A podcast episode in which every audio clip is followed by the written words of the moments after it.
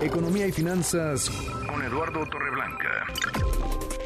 Lalo, qué gusto saludarte, ¿cómo estás? Igualmente, Manuel, me da mucho gusto saludarte y poder agradecer al público su, su atención. Bueno, ya no se trata de estimaciones o de proyecciones, ya es un hecho, la economía mexicana cayó el año pasado, cayó en 2019, perdió 0.1%. ¿Su primera contracción en 10 años, Lalo, en una década?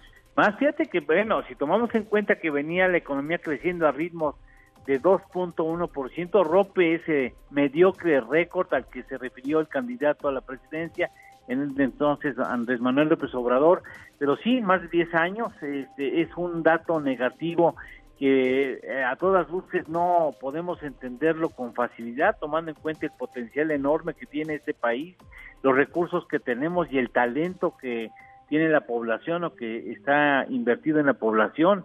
Con respecto al tercer trimestre, hay una contracción de 0.1%. Con respecto al cuarto trimestre del 2018, hay una contracción de 0.4%, menos 0.4%, y la variación del 2019 respecto al 2018 es nuevamente una contracción de 0.1%.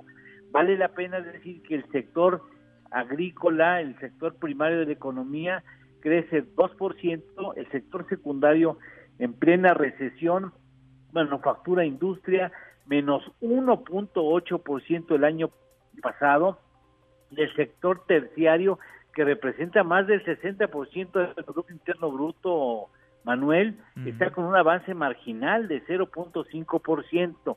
Eh, ahora, si tomamos la lectura del IGAE, el Índice Global de Actividad Económica al mes de diciembre, que también se dio a conocer hoy, en diciembre hay un avance respecto al mes previo de 0.2% y con respecto a diciembre del 2018 un avance de 0.1, lo que abre la puerta, faltan otros datos, pero abren la puerta a pensar que este mal momento económico está cerca de tocar piso, está cerca de propiciar ya eh, que no se siga abundando en el negativo y pueda haber un rebote.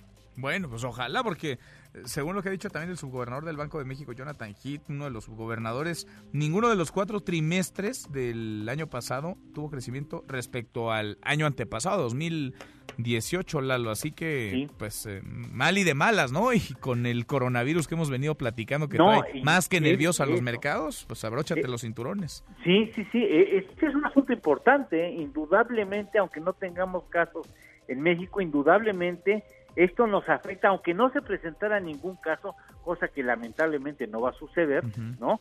De todas maneras, México, la economía mexicana será afectada porque estamos hablando de una gran afectación en la segunda economía en el mundo, la China. Sí, claro, sin duda. Bueno, pues vamos poniéndole la lupa y siguiendo de cerca la evolución de los mercados y el nerviosismo que hay en los mismos. Lalo, ¿tenemos postre?